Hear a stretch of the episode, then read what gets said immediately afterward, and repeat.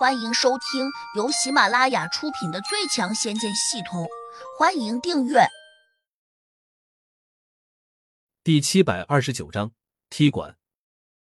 所以，如果胡歌真想过过手瘾，我倒是有个好主意。什么主意？贾胖子坏笑着说：“我们可以去灵宝门啊！以胡杨你的本事，不仅能打得他们屁滚尿流，还能趁机抢些宝贝。”你觉得我这个主意怎么样？贾胖子这话分明就是在挑拨离间，明眼人都听得出来。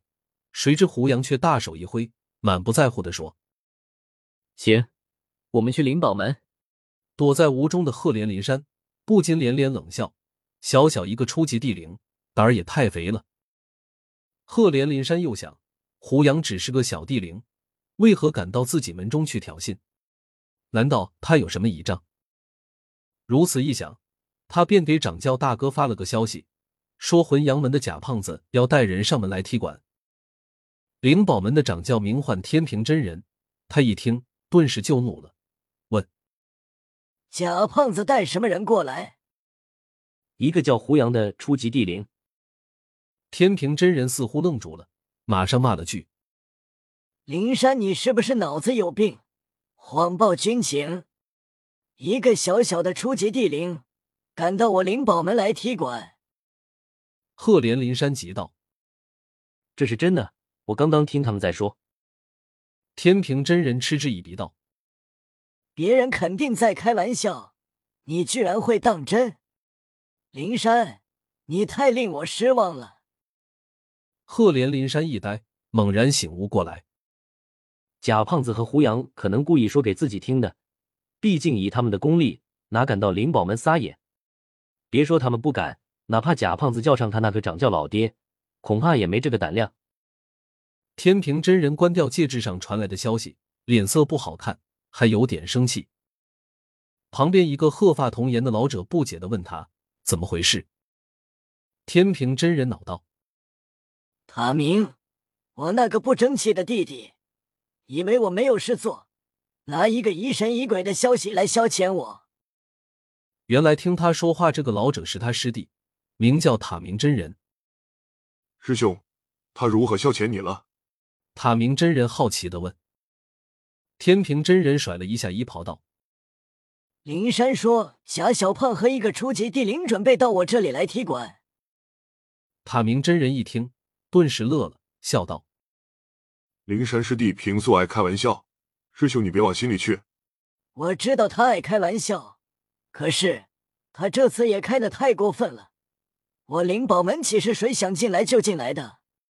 灵山当我这里是菜市场吗？天平真人愤愤道：“掌教师兄息怒，你先喝口茶。我突然也有点困惑，为何灵山会开这样低级的玩笑？”塔明真人说：“会不会是灵山遇到了什么困难？”变相的向我们求救。天平真人摇头道：“王师弟和他在一起的，况且飞燕们距离我们这里很近，就算遇到了什么麻烦，王师弟也会在第一时间通知我们的。”顿顿，他又有些傲慢的说道：“放眼天下，哪怕来几个地仙，也断断不敢到我灵宝门撒野。普通的低等级地灵，又岂敢在我门前嚣张？”塔明真人捻着胡须，连连点头。对，在这一界，敢惹我灵宝门的人，恐怕还没有出事。两人继续喝茶，却都有点心神不宁，总觉得哪里不对。天平真人忍不住又给汪无权发了个消息，很快得到回信说：“没什么大事，只是出了一点小问题，好像有一个过路的神仙用一片树叶削掉了赫连灵山的一小片头骨。”灵山这是又招惹了哪路神仙了？真不让人省心。天平真人有点无语，他前思后想，认为赫连灵山之所以谎报军情，可能是因为突然受了打击，心神有点错乱所致。此时，胡杨已经带着贾胖子出了飞燕门的领地。贾胖子给胡杨指明了灵宝门的方向，有点忐忑不安的问：“胡哥。”我们真要去灵宝门吗？他虽然希望借助灵宝门的手来打击一下胡杨的气焰，但却担心牵连到自己，所以他有点打退堂鼓。胡杨一眼就看出了他的想法。灵宝门我是一定要去的，你要是怕事，就带我到他山门前，我自己进去。贾胖子赶紧点头，陪着笑应了声好。这样最好，既可以看，又不担责任。他心里还有点美滋滋的，暗道。胡杨这小子长得如此英俊潇洒，如果他真要向展月娥求婚，哪有我的戏？如果能借灵宝门的手打他一个灰头土脸，甚至废去功力，那他自然就不能再和我争了。很快，两人来到了灵宝门的山门口。这座山十分雄伟，山门也很气派，直接建在了两道悬崖峭壁的中间。当然，对于修炼中人来说，这种高度可以轻松飞跃。但是，胡杨凝视着紧闭的山门，却没有动，因为他已经用神识看清楚了，整座山都被一个阵法给封禁在当中，而山门似乎是这个阵法唯一的开口。如果贸然从山门上方飞跃，势必会触动阵法。这种能够给整个灵宝门提供保护的阵法，必定是个厉害的大阵，只怕普通的仙人来了，也不一定破得了。胡杨当然不会去闯阵。毕竟他到这里来，不是为了和整个灵宝门为敌的，他只是想赚一些点数，仅此而已。